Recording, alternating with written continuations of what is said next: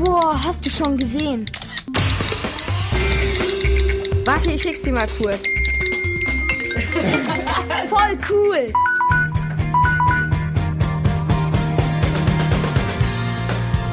Der App-Check in der Kurzwelle.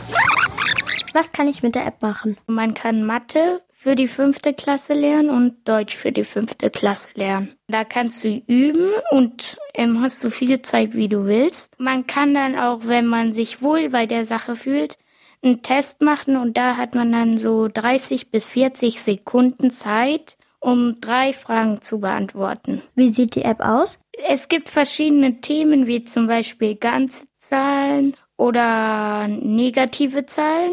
Und die kannst du dann auswählen und dich dann da testen. Zum Beispiel, welche Zahl passt zum Rundungsergebnis? Und dann gibt's zum Beispiel A, B und C. Wenn deine Antwort richtig ist, dann kriegst du einen Punkt und eine richtige Antwort. Wenn du was falsch hast, leuchtet die falsche Lösung rot auf und dann leuchtet noch die richtige Lösung grün auf. Ist die App verständlich aufgebaut?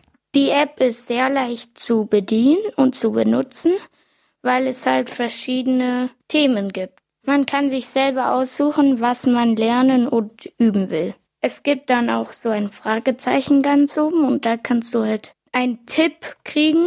Wenn man auf das Fragezeichen drückt, dann wird es sozusagen mit einem anderen Beispiel erklärt. Ist die App kostenlos? Die App kostet 4,99 Euro, aber es lohnt sich, weil sie hat mich persönlich eigentlich ganz gut gemacht. Fazit? Mir gefällt die App, weil sie sehr übersichtlich und geordnet sortiert ist. Also ich würde diese App echt sehr weiterempfehlen, weil sie einfach richtig cool ist. Man kann damit auch für eine Matheprobe lernen.